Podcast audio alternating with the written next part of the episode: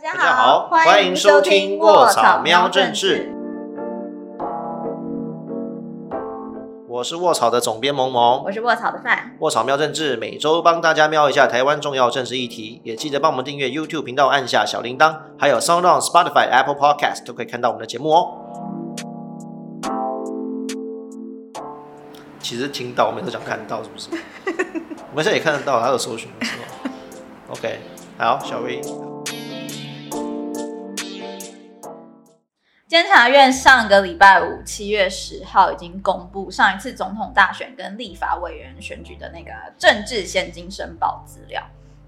某某应该第一时间哦有啊发了我吧？都有去看看搜寻我们办公室同仁的名字。啊？为什么？没有啦，其实可以搜寻到很多东西啊。我们那个链接应该会放在下面的资讯栏，大家也可以上去看看有没有一些有趣的一些名字有出现在上面，可以搜寻。然后反正各家媒体啊，就立刻搜寻了蔡英文跟韩国瑜，就是想要知道说他们在上一上一次的选举收到了多少政治现金啊，然后他们使用的情形又是怎么样。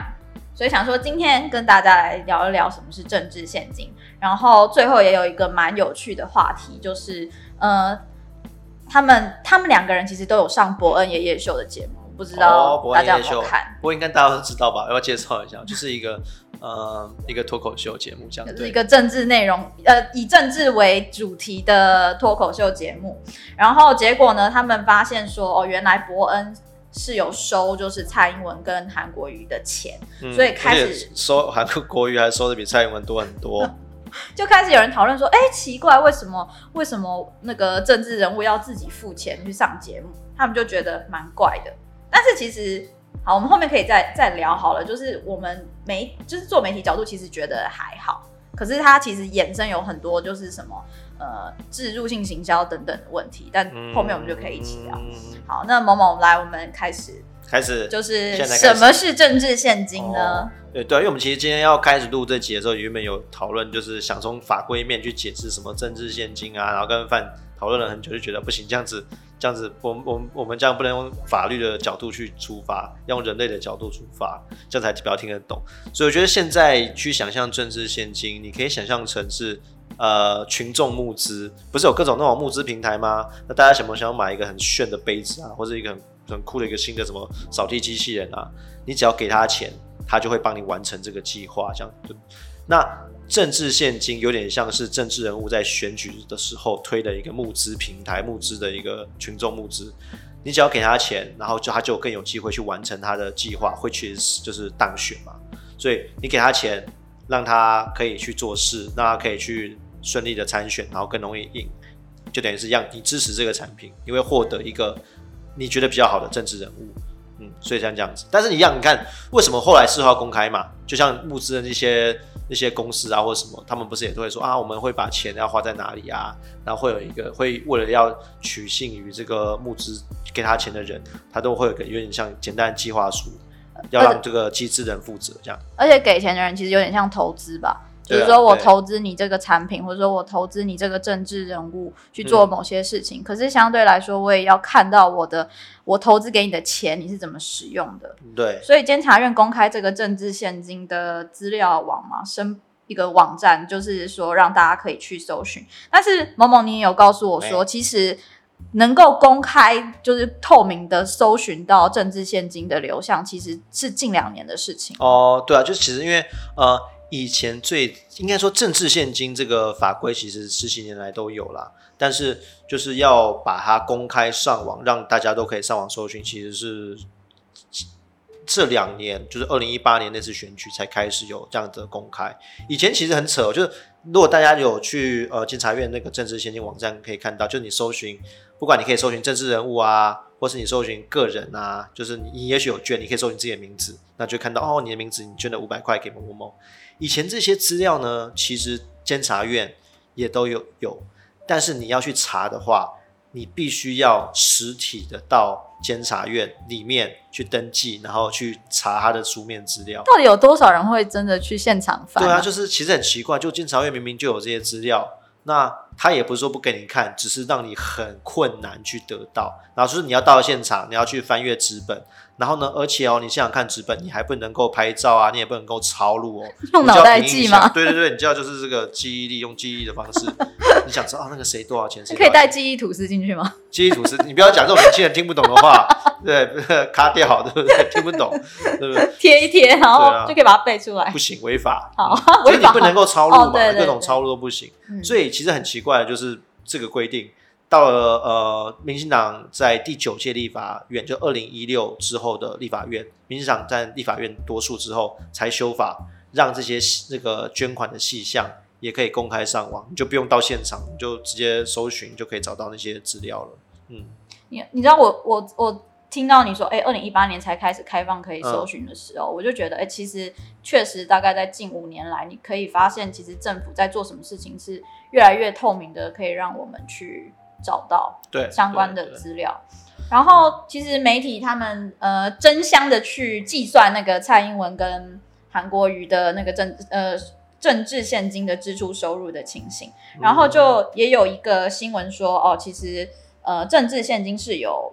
呃他支支出哎收入还支出的情形是有上限的。支出支出有规定上限。今年因为是它是一个比例的原则啦，他会看就什么你的那个人口数啊、比例啊等等，你选的职位是什么这样。今年的规范是四点三亿，总统总统总统的部分是四点三亿上限。但是因为蔡英文就是有超过，所以就开始有人就在讲说，哎，那个超过的时候该怎么办呢？那他设立这个政治现金的一些支出门槛的意义是什么？他其实当然也是希望就是说。不希望就是你可以有无限的钱可以花嘛，这样有最多钱的人就最容易赢嘛，所以还是会想象一个就是，好了，我们大家花钱不能花超过什么程度哦。不过这也很奇怪，就是这样的一个法规要违反的话，其实他就是罚钱。你有你钱太多了吗？那我就罚你钱。对，所以其实他实际上也没办法有很强的规范呐。那而且其实呃要设定这样的上限，其实也是一种。我自己的理解是有种类似，呃，公费选举的概念，他不想让只要有钱的人就一定会有最大的声量。就像其实我们还有另外的制度，大家其实有时候会批评，但我觉得可以换一个角度想，就是我们其实每个投票啊，就是政治人物，我们如果投给他之后，他们如果到达一定的票数到达一定的门槛之后，他会领回一个补助金，就是每一票乘以三十元。所以比如说你如果你得到两万票，你就乘以三十元嘛，就是六十万。那有些人会觉得说，为什么投给他之后，他还可以拿到钱，选举还可以赚钱这样？但他其实背后的概念就是公费选举，就是他不希望，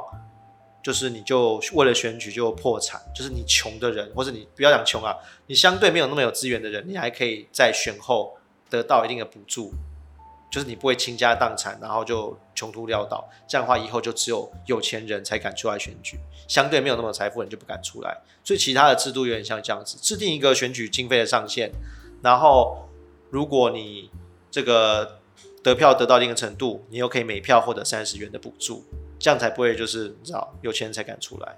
然后我就很无聊的就算了一下，说好吧，那如果蔡英文他这次花了五点八亿。的呃的经费，然后他得到了八百一十七万票，然后平均一张票，平均每票一张票只要七十元啊！哎，我还没有算韩国语的，不知道他每张票比较贵还比较贵。所以其实我觉得就是真的在想，比如说我们一开始想说，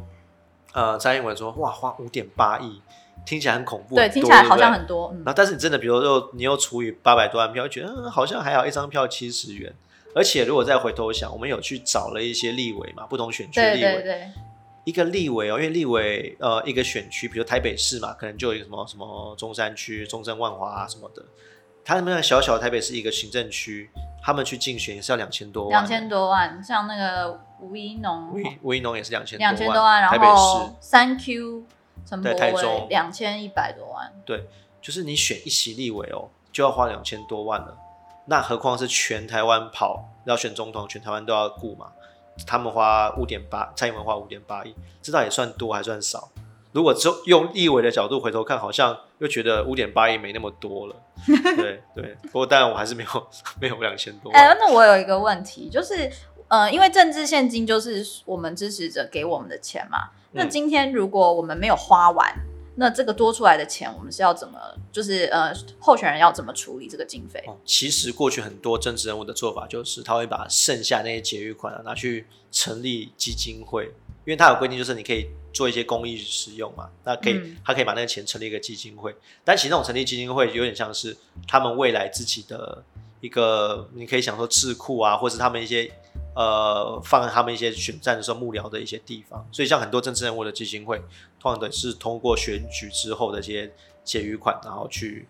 成立的。对，可以养很多幕僚嘛，因为选完，因为选举需要很多人力啊。你选完之后，这些人怎么办？不能都失业嘛？他们就把这些钱拿去养他们。所以不能拿来私用，对不对？私用，私就看私用的定义啊。对，因为其实有些技巧嘛。你说成立基金会养一些自己的哦，人，算私用用吗？有点私用的感觉。哦对啊，那个很难很难，法规很难直接去管这个。对，然后另外一点想要提醒大家，其实政治现金是只是看到捐给这个候选人的钱的使用情形，可是呃如果候选人自己本身有钱，他去做其他的宣传跟消费，他用自己口袋的钱拿出来的话，是看不到的。对，因为政治现金就是政治现金，就跟刚讲嘛，群众募资，嗯，嗯，嗯群众募资它规范的有点像就是群众募资给的，这个平台里面进出的账。是是是，但是如果就是他除了从群众募资之外，他自己口袋有钱，又有什么五百万、一千万，他高兴用那个东西自己来去做什么选举宣传什么的，那就是不是政治现金专户里面可以看得到的。对，所以在里面没有搜寻到这个政治人物上伯恩夜夜秀，并不代表他们就没有给他们钱，只是没有从政治现金专户给钱。对，哎，那这样看起来，呃，如果我的那个选民给我的钱都还不够，然后我又要再自己掏钱出来，那是代表台湾选举烧钱真的烧的蛮哎凶的。对对对，其实呃，跟呃不敢跟所有国家比较了，但是几个比较呃民主国家，或是我们周边的民主国家，你像以日本为例的话，我不知道大家大家可能疫情之前常去日本，我不知道大家有没有看过他们那种选举海报，他们其实那些选举的。呃，宣传是有规范的，就有点像是那种布告栏，他们就规定，就是你贴海报，啊，就有个布告栏，然后你的海报就只能多大，就你只能贴在那边，其他地方都不能贴了。不知道以前你们在大学或者什么办过活动，就会有那种规定，就是你要贴就贴那里，然后尺寸就规定多少，对，有有有对就是规定那种，你就只能这样子。那所以他们日本的情况，其实他们的呃选举花费啊，就不会像台湾那么高。那其实之前也有人拿美国的状况为例，要想美国他们的呃就是要 cover 的领土，还有他们的消费水准比台湾都高很多。但是不讲总统啊，讲国会议员好了，他们国会议员的选举经费其实跟台湾的立委有时候其实差不了多少，甚至有时候还比较低。你就可以想象说，哇，那台湾到底是多么花多少钱？相对于跟美国那样的物价，都可以花差不多的钱。所以他为什么就是感觉起来你好像真的要有很比较大的资本来做台湾的选举呢？是我们比较民，是我们民主比较，比较贵吗？不是不是，我觉得是也也有可能是呃，我们民主可能也没有很长的时间，然后大家想要去就是呃捍卫这个民主，所以就很积极的参与政治。我我我觉得有点这种感觉啊。那我自己有些想，我自己的想法推断是那种，因为其实我们民主运动三十年来嘛，那早期其实所谓的党外或是非国民党阵营的，要对抗国民党的资源其实非常困难，因为国民党是用整个国家或国营事业啊，然后党营事业，他们钱是非常多，所以人民如果要支持他的支持对抗国民党阵营的民进党，好，以民进党为例，他们就也要投入很多钱去帮他们。嗯。就像有点像军备竞赛，所以两一开始有一个国家等级的资源去对战，然后你就要把这个那个在野党也要养成有国家等级的这种资源，才有办法选得赢。所以两边这样对战对战之下，那随着民主化的过程，但是军备竞赛也不会因此慢下来啊。我我这次上次花一千万，不行，我这次不能花的比上次少嘛？我的宣传要更有力啊，我的这个什么这个服务处要开更多啊，我要找更多的人来一起来帮忙啊，所以就一千万、两千万、三千万这样叠上去，所以要下降，其实我觉得真的也很也很困难。大家都觉得每一次选举都是最后一次选举，所以都下足本钱。可是我觉得听起来有一点不公平哎、就是嗯对我来讲，嗯。如果我们不讲选举，就是很单纯的行销这件事情，你多一点钱，确实你就是有比较多的资源跟曝光的嗯露出嗯露出，然后让大家被看见。然后其实，呃，你看那个去去年，呃，反正总统的大选的票数，你会发现其实真的两千三百万人都都有出来投票吗？也没有，所以中间选民其实也挺多的。那如果我花多花点钱，然后用一点技巧。然后就是就可以刺激这些人出来投票，哦，就会显得是不是就是花对啊，你跟我反你过来讲不是你有才他会华的？花那么多钱，那表示有用啊，是啊，那就啊，很不然为什么不公平啊政？治人物要花钱上节目呢？其实，呃，好，接下来我们就是想要跟大家分享说，因为蔡英文跟韩国瑜他们上伯恩夜夜秀，然后有付钱这件事情，其实有引起了一些争议跟讨论。嗯然后，其实我们自己私下也也有 debate 了一下，然后就觉得其实可以跟大家分享一下我们的想法。我其实这我知道这条新闻是因为我妈妈传赖给我。就是我妈妈有时候她的兴趣就是在 YouTube 上面看很多政治相关的影片，所以你妈是伯恩夜夜秀的 fans，我觉得她没有到 fans，可是她就是会看一些哦政治议题，就是不只是伯恩夜夜秀的东西。但是这也代表，就是只要关心政治人，其实多少会去看他们家的他他出的节目。然后他就传给我，他就问我说，为什么伯恩要付他们钱？呃，不，为什么政那个蔡英文跟韩国瑜要付伯恩钱？嗯，因为他的理解就会是，哦，伯恩是邀请他们来上节目，应该反而是伯恩要付他钱。他会觉得有他有求于政治人物，对而不是反过来。对，他就觉得很奇怪。然后我就也想了一下，然后我就跟他说，我我自己当下反应是跟他说，所以你在看节目的时候，你要思考这个政治人物到底是付钱上来的，还是被人家邀请上来的，嗯因为那做出来的内容是意义是完全不一样的。嗯哼，嗯哼，那你觉得呢？你觉得嗯？媒体应该要收政治人物的钱？我觉得这个，我觉得这个东西我，我必须说没有标准答案，只能说每个人心中那把尺不大一样。那，诶、我觉得大家就是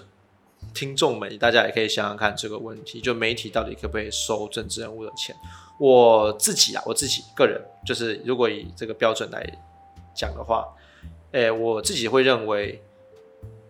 媒体不应该没办法，这个政治人物可能是要，尤其是指正在竞选中的政治人物啦。嗯一个媒体如果其实要拿收政治人物的钱的话，我自己觉得会有问题。嗯那我自己的举例会是我，你可以想象一个极端的情况，就是如果有一个就是非常非常非常有钱的人，那他就可以把他的所有钱买下所有可见的媒体的露出，他就可以就是完全掌握了你所有的电视台的露出。你打开电视台，任何每一台都只看到同一个候选人。所以如果没有在法规上，在这这个政府的规范如果没有做一定程度的限制的话，这种事情其实是有可能发生的。对，所以媒体能不能收政治人物的钱呢？我是倾向就是应该是不不大行。对，但是我觉得这个问题其实有一些可以讨论的空间，例如说、这个媒体的定义到底是什么？嗯因为现在媒体很广嘛，从我们以前传统只有几台那种新闻台，纸啊、电视啊、然后这几年嗯又有网络媒体，自媒体，对，卧槽也是一个媒体对网，络媒体。各种媒体。然后在我自己的呃，前东家可以讲名字吗？不是啦，我没有要讲前东家哦，的，这 个但是我内心的呃，如果对媒体的定义好了。嗯就是我觉得，如果这你这间媒体是很明确的定位，你是做新闻，然后你是替呃呃人民监督政府，这就是这这个这个这个如果你有这样的包装，对对对，如果或是你试图让读者降以为，对，就是有有这样子的诉求跟形象，或者是使命，好不好？嗯，那我就觉得你不应该做任何的政治人物的置入，哦，这这是我觉得，如果这个媒体的范围是在这里，所以我那我想想看，那你觉得，那你觉得，比如说，呃，木曜四超玩可不可以收政治人物的钱？好，我跟你讲，你这个问题很棒，就是就是因为因为我觉得娱乐性的内容、嗯。就是娱乐节目，对。然后他可能也没有很明确说我就是做呃政治内容的，好了。因为木曜四他们很广嘛，嗯，对不对？然后他请人来上节目，如果这个人他有呃需求想要做曝光的话，我觉得可以拿钱。嗯但是我还有另一个前提，嗯我觉得应该是要揭露给读者或是观众说，我这一集是跟这个政治人物合作，我们是一个商业案哦。OK 是谢谢那个木曜左上角要有一个广告之类的，木曜四超人不是都会说谢谢某某某又让木曜多活了几天，类似，对对对，他就必须要这样讲。对，他就必须要这样讲。哦我觉得就是去揭露说，哦，我们这个是有有合作因为我觉得政治人物他的一言一行，他是有公影响公共的一些权利的问题。嗯哼，如果他也配一个车子，那你你不去买它，你对没有差嘛？但是你政治人物你选了谁，这件事情是会影响到就公共利益是公共利益的。嗯那我觉得就必须要做揭露。可是我觉得拿钱是可以理解，Why 的。not？嗯，媒体需要生存这是这是也是没有办法的事情。对，所以我我因为我自己在想这件事情的时候，因为那时候我看到就是博文这事情出来嘛，那很多人就是就是有有一些有些人会会很生气、很不满嘛，是或者批评。那我不知道大家有没有注意到，其实还有另外一个相关的，也像网络节目，嗯然后也有拿钱，是那个沈玉玲。沈玉玲大家知道就是沈玉玲嘛，就是综艺节目出身的那个沈玉琳 OK 她也有拿钱，然后去 promote 韩国瑜。但我就想说，诶，为什么大家好像不会去批判沈玉玲，说你怎么可以拿韩国语的钱然后宣传他，但是会去批评伯恩？我我是没有看沈玉玲的节目，其实我也没有。但是我就讲我有在看伯恩好了。我觉得伯恩他一开一开始出来的形象，或者是说他主打的内容，就是用一种很娱乐或者很嘲讽的方式去讲时事跟政治人物。就是他，因为他的主题都是这样子嘛。然后，呃，我觉得无形之中，就是他节目这样做下来，会让身为观众的我就觉得，哦，伯恩是我的一份子，他会站在我的角度帮我去监，就是有呃、监督吗？会会觉得他有在做监督政府的这个对对对成成分在。对对对，所以我就会这样子去认定他了。可是我后来想想觉得沈玉琳没，有监督政府的 因为我。没有看他的节目，而且我觉得沈玉玲做的节目，好啦，我等一下录完去补看看。对啊，顺便别人很这个批评时政，因为我觉得说不定他的娱乐效果那么强，或或者是他的受众没有像伯恩那么大。嗯哼，哦，嗯这未必有不一定哦这个对，我不过不过不过这个是一个这个角度，应该是说当初这个节目的包装有没有把自己包装成一个就是会对于政治议题，会对这或是广泛的公民议题、社会议题去批判。那如果它本身就有这样一个定位的话，那本来大家就应该会对它有一个相对高的标准，尤其在这个政治议题的有没有钱的摄入上面。但是大家对于比如说讲，好像对沈先生不好意思，但大家对沈玉玲可能就没有这样的期待不，会有这样的，对不会有这样的期待，对沈玉玲没有这样的期待。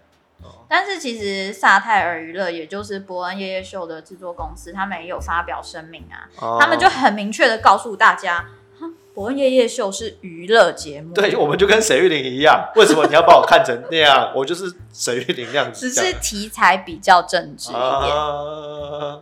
OK，所以就是大家其实误会，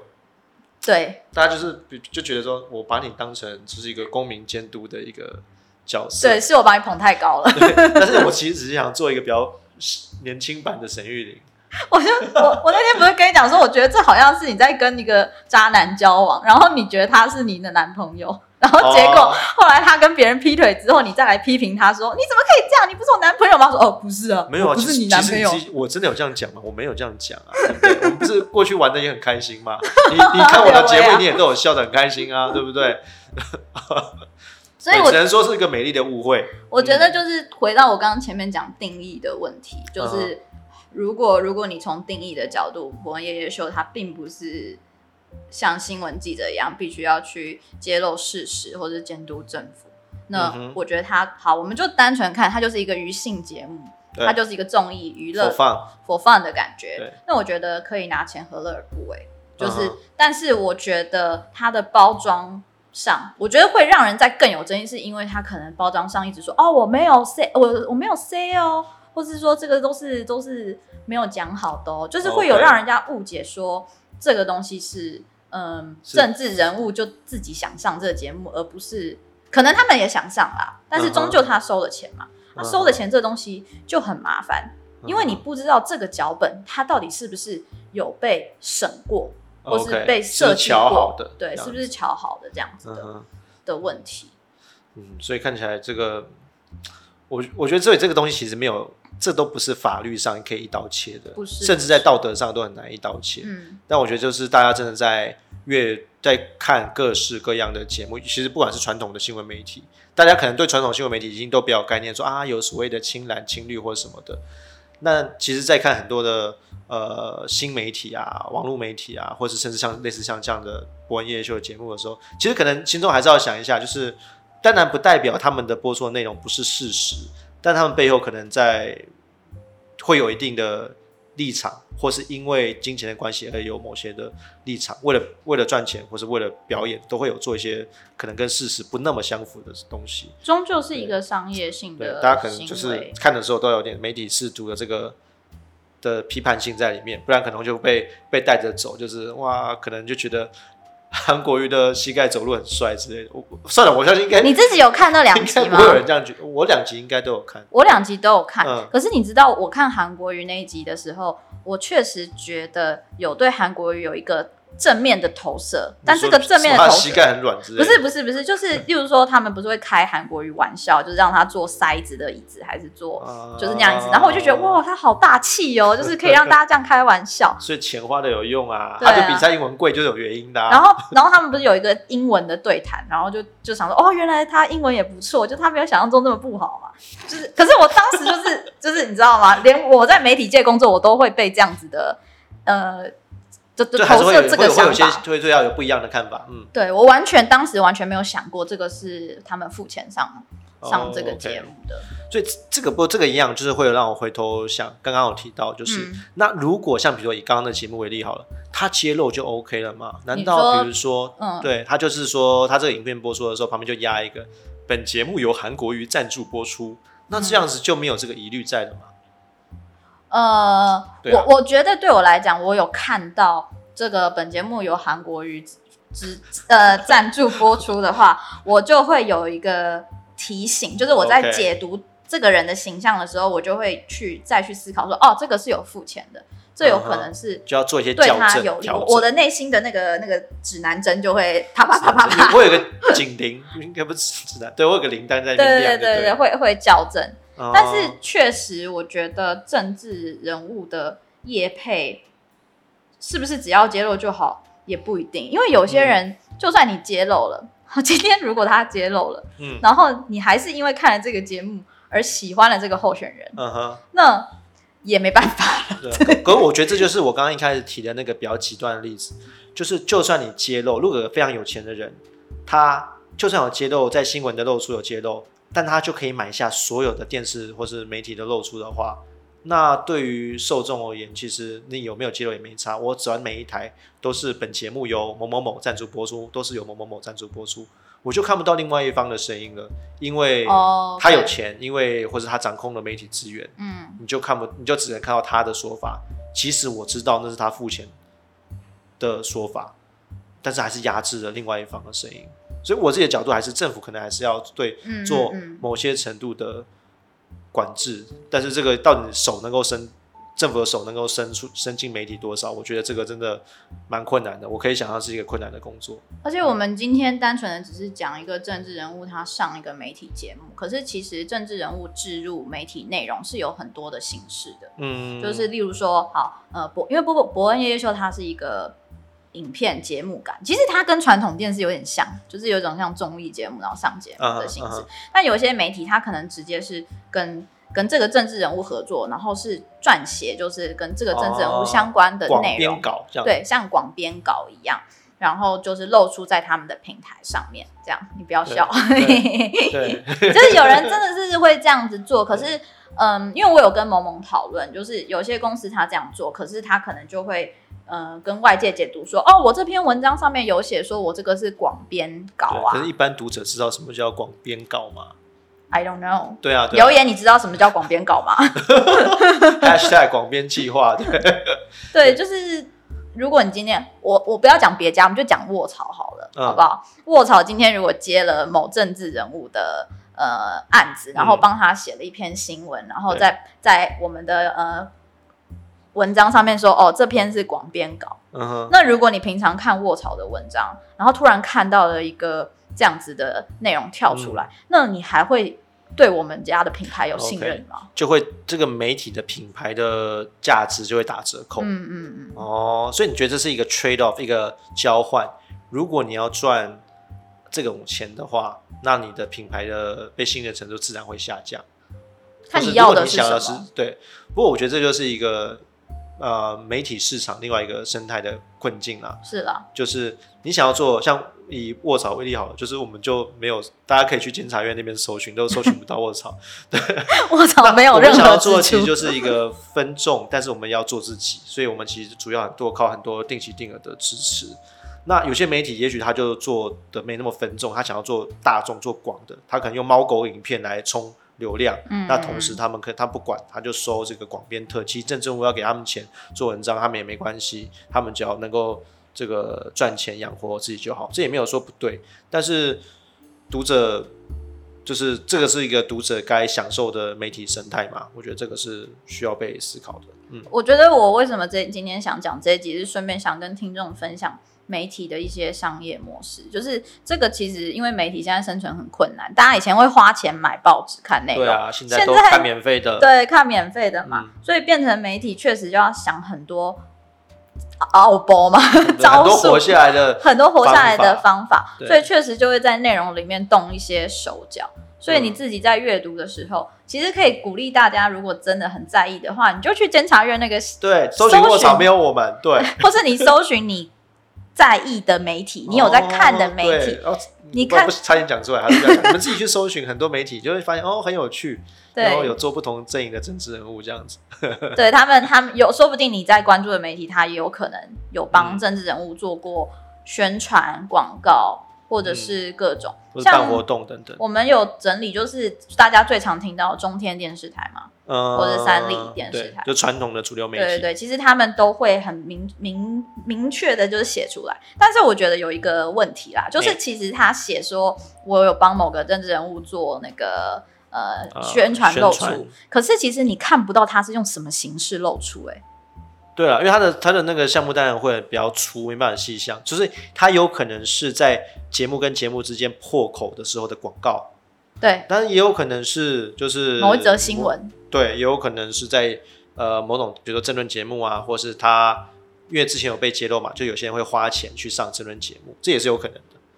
嗯嗯，所以刚好一个机会，我觉得大家可以去搜寻，好好运用这个，这个平台的对工具好不容易有这个工具，一定要好好用。就是你选择的媒体，就是你等于你看到的世界。对，嗯然后如果你的世界是被人家买下来的，那你就你也等于被买，你的世界的那个视角其实都被买下来了，啊，你的视角就多了一个广告了。然后就 ban 了。对，你的你的视角就像那个没付费版本，所以你会很多广告栏位，然后没有办法点掉。对，真的，你可以说说看卧槽，真的我们没有搜寻看看卧槽，其实卧槽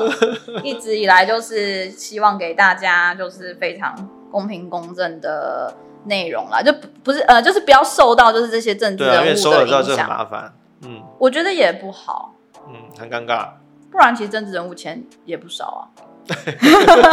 对 啊，他们选举你看五点八亿。们经，费超多的哎、对啊，不过那个不好，对，不好不好不行不行。拿了拿了很麻烦。对，所以我们不拿他们的钱，我们拿的是希望就是读者们，如果觉得我们的节目做的不错的话，可以欢迎大家小额的定期定额我们。我们就是靠定期定额生存下去的。我们希望大家可以用大家集资的力量，就像你要支持你的政治人物，你可以支持你想要，呃，希望可以持续做内容的媒体。对对对，一百不嫌少。